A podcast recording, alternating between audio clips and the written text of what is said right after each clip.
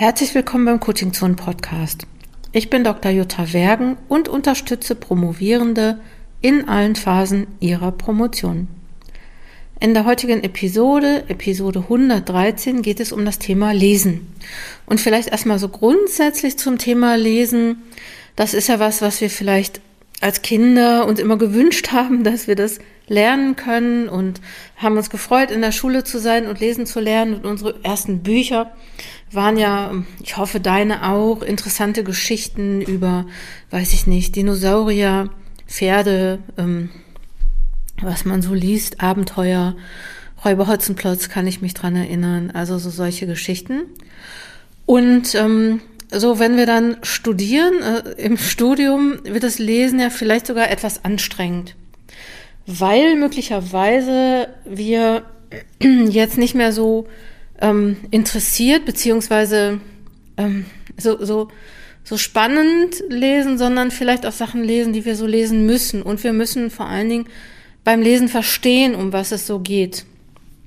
Und in der Promotion habe ich so die Erfahrung gemacht, ist Lesen auch ganz oft sowas wie, naja, ich möchte ähm, also ich, ich habe ein Buch und weiß nicht genau, muss ich das jetzt lesen? Sollte ich das lesen? Sollte ich nicht besser schreiben? Ne? Also so, das sind halt so Sachen, die wir oder die Promovierende dann oft haben und auch so, dass Promovierende vielleicht gar nicht das Lesen so begreifen als Teil des Schreibens. Ne? Also so, weil Lesen erstmal scheint es ja so zu sein, dass es wenig produktiv ist. Und das ist, glaube ich, mal auch so, so, so, ein, so ein Thema, was man äh, sich überlegen muss. Ne? Also lesen. Ich sage gerne in meinen Workshops oder auch im, in meinem im Programm Fokus Promotion, da hatten wir nämlich jetzt äh, im September das Thema Lesen unter anderem, äh, Lesen und Schreiben.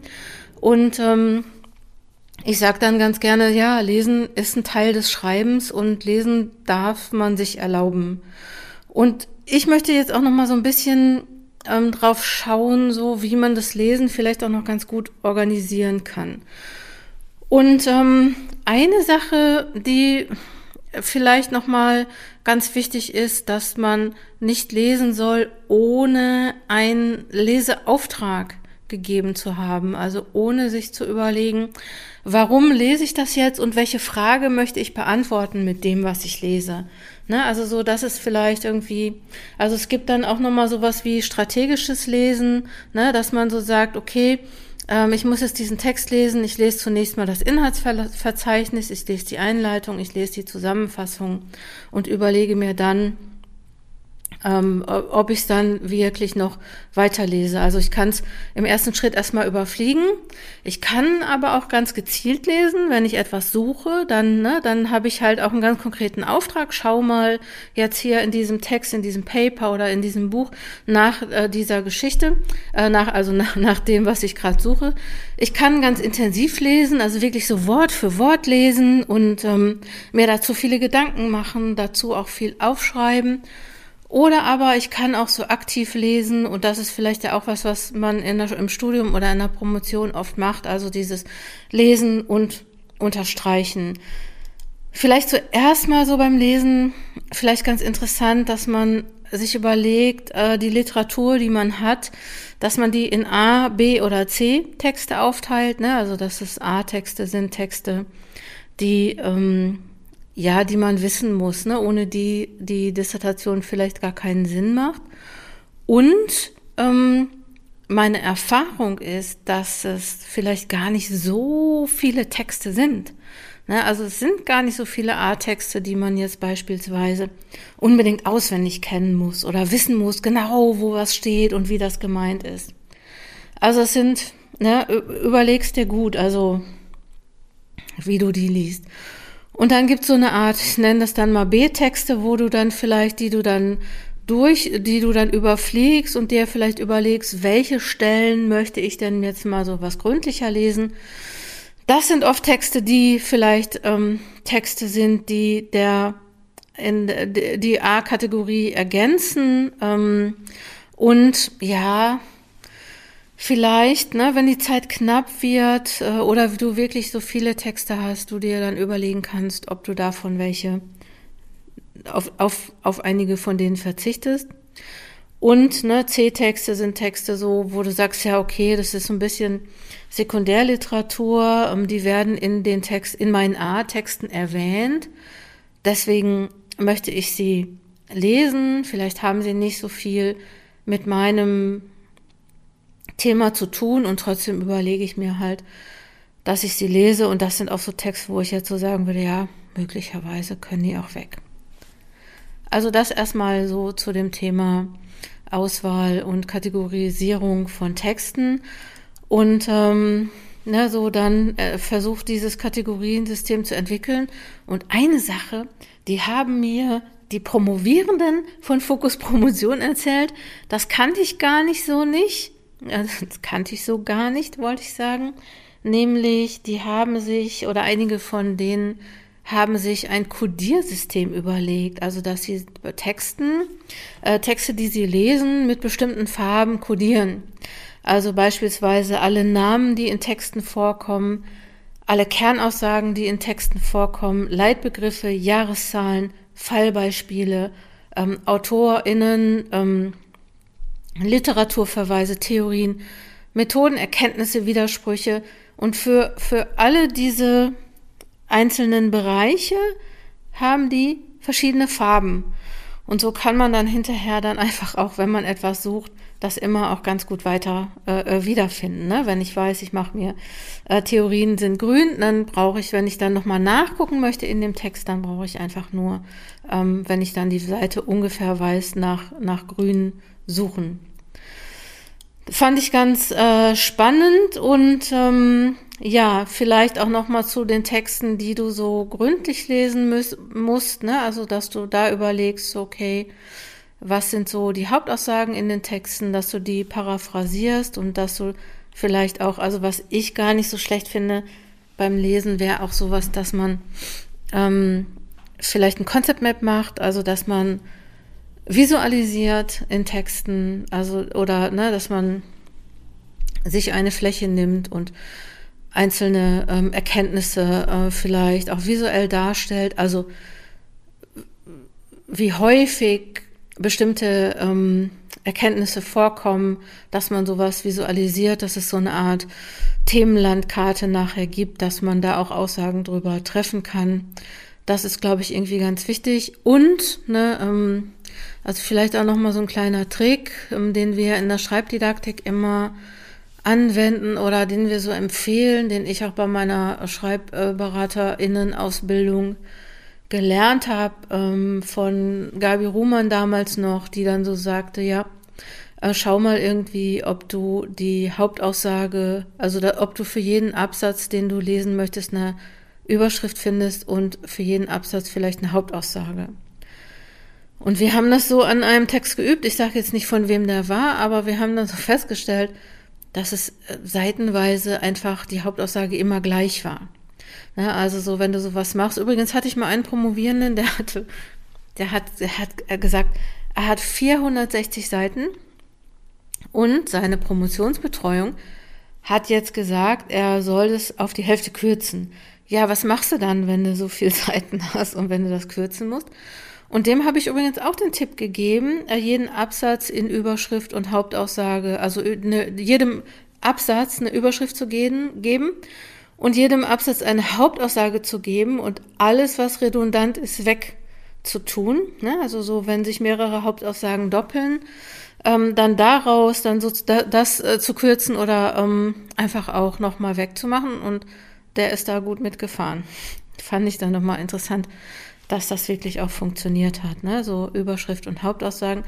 Und dann halt einfach gucken, so, ja, inwieweit ähm, sind die Hauptaussagen jetzt ähm, für mich, für mein, für, für mein Erkenntnisinteresse. Ne? Also so, inwieweit ähm, unterstützen die das, was ich herausgefunden habe, oder ähm, geben nochmal ähm, eine Richtung oder widersprechen sich äh, oder widersprechen anderen Hauptaussagen das ist vielleicht einfach nochmal so eine ganz interessante ähm, Erkenntnis oder so, so, so eine Strategie sozusagen, wie man an das Lesen herangehen kann. Ich möchte dir jetzt noch so ein paar Tipps geben, die ich dann auch in dem Blogbeitrag ähm, coachingzone-wissenschaft.de slash lesen. Also du kannst diesen Podcast sozusagen hören. Du kannst ihn dann aber auch nochmal nachlesen, zwar nicht transkribiert Wort für Wort, aber sinngemäß steht was ähnliches drin. Außer das mit den Überschriften und Hauptaussagen, das habe ich ehrlich gesagt jetzt hier einfach nur für dich nochmal ähm, erzählt. Das eine habe ich schon gesagt, ne? Ähm, also betrachte das Lesen als eine wichtige und besondere Aufgabe in der Promotion. Und das meine ich insofern, dass wie ich es am Anfang schon gesagt habe, ne, dass man, dass man überlegt, ja, muss ich das jetzt lesen? Oder ähm, ja, statt lesen versuche ich dann einfach schnell zu schreiben oder schnell ins Schreiben zu kommen, weil wenn ich was schreibe, dann ist das ja was Produktives. Und lesen sieht ja von außen erstmal so aus und fühlt sich von innen vielleicht sogar so an, als sei das nicht produktiv. Ne? Aber ohne Lesen kriegst du zumindest in vielen ähm, Disziplinen auch keinen guten Text. Ich bin immer dafür, ähm, Lesen und Schreiben zu trennen, also sich wirklich möglicherweise, das würde ich nochmal cool finden, sich fürs Lesen nochmal eine ganz besonderen, einen, einen ganz besonderen Ort zu überlegen und für das Schreiben auch, weil oft ist es auch so, dass viele so lesen, anfangen, Sachen aufzuschreiben und dann weder das eine noch das andere gut machen. Also wenn es bei dir läuft, dann mach's gerne so weiter. Ähm, andererseits kann man es aber auch ganz gut nochmal trennen, also ne, lesen und schreiben versuchen zu trennen und ähm, kannst ja dann auch leere Blätter, aber mach's äh, äh, hinlegen, um Notizen zu machen und Sachen aufzuschreiben. Ähm, versuch's mal, ob sich was ändert, wenn du es nicht gerade da machst, wo du auch dein, dein PC hast oder wo du schreibst.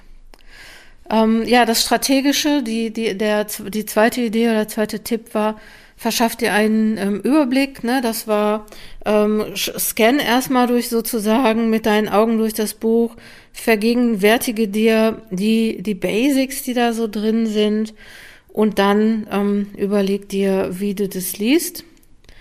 Ähm, und dann nochmal, das formulier für dich einen Leseauftrag. Also lies alles, ne, versuch herauszufinden oder versuch aufzuschreiben vorm Lesen, welche Frage möchte ich mit diesem Text beantworten, welches äh, Erkenntnisinteresse habe ich dann an diesem Text.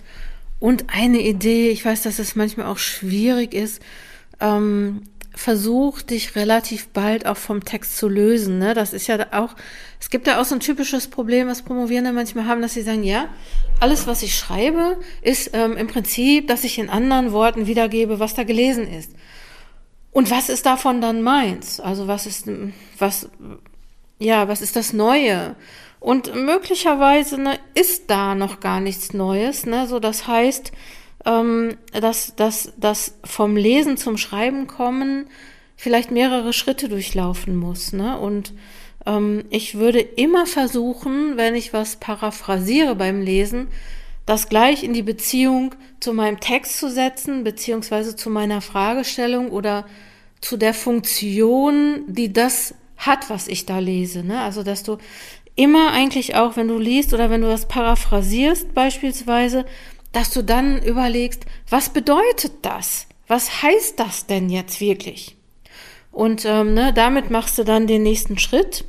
Und was vielleicht auch noch wichtig ist, ähm, so zum Schluss oder fast zum Schluss wäre nochmal so zu gucken, ähm, bleib einfach dran. Ja, also manchmal, äh, also ich bin ja äh, studierte Soziologin. Ich bin, ähm, da gibt's also in der Disziplin, sagen wir mal so, in der Disziplin, in der ich mich am meisten zu Hause fühle, und das wäre die Soziologie, da gibt's schon ziemlich viele ähm, sehr anstrengende Texte. Ne? Da gibt's wenig Texte, wo ich sagen würde, ja, die kann ich auch mal lesen, weil ich da so Lust also drauf habe. Ne? Es gibt so einige, ich finde beispielsweise das neue Buch von Jutta Almendinger, da kann man, das ist echt richtig cool zu lesen, das kann man auch abends im Bett lesen. Ähm, ne, so solche Sachen gibt's dann schon, aber eigentlich ist das ja Fachliteratur und da muss man immer, also ich muss dann zumindest ausgerüstet sein, mit Stift und Papier und mit einer Idee, warum ich das lesen möchte. Ähm, und ähm, ja, manchmal kriege ich dann aber auch so ein bisschen Angst davor, weil ich das lese und lese und lese und ich verstehe es nicht. Und da möchte ich dir einfach mitgeben, bleib dran. Also das, ne, das, ähm, das kommt.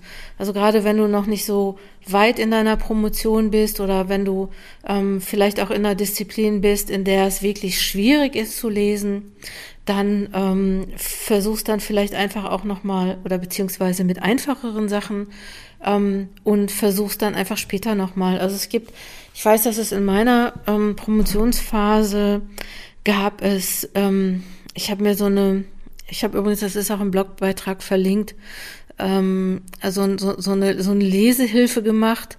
Ne? Also so, was möchte ich dann wissen von dem, was ich lese? Also was äh, möchte ich ähm, herausfinden?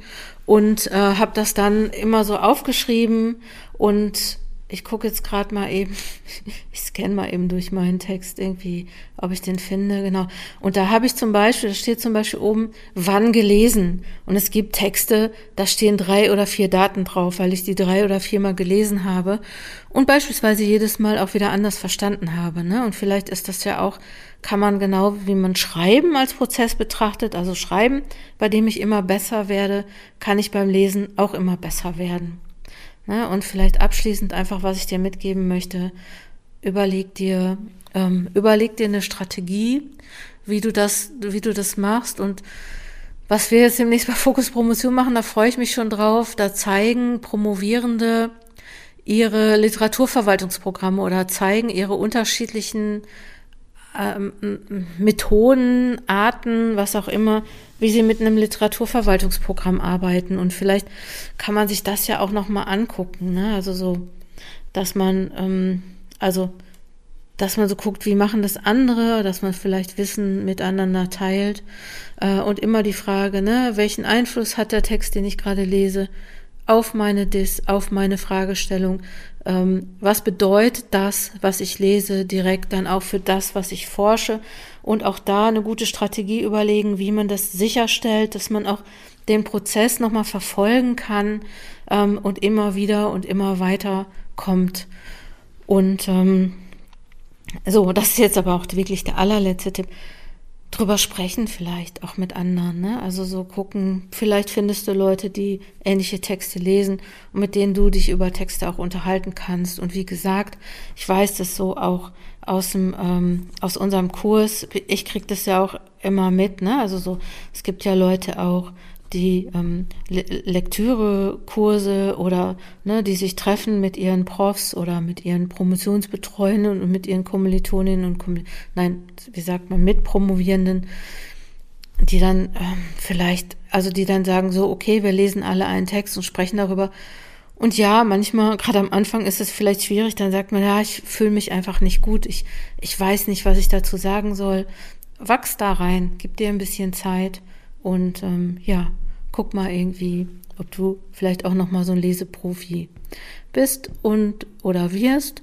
Und ähm, ich würde mich freuen, wenn du deine Erfahrungen und deine Erkenntnisse mit mir teilst, wenn du mir eine E-Mail schreibst und ähm, vielleicht, wenn du den Newsletter abonnierst oder schon abonniert hast, du kannst auch immer auf meine Mail antworten und mir gerne auch mal schreiben, welche Erfahrungen du machst, welche Tipps du hast, auch für andere Lesende, so dass sich das dann immer auch weiterentwickeln und immer weiter auch vielleicht in den Blogbeitrag oder jetzt Blogcast. Blogcast ist ja das Blog und Podcast zusammen. Also dann, ich versuche dann einfach auch ähm, nicht nur zu sprechen, sondern auch zu schreiben. Und ähm, ja, vielleicht haben wir demnächst auch neue Erkenntnisse da von dir. Ich wünsche dir eine gute Woche. Bis nächste Woche. Komm gut voran. Deine Jutta Wergen.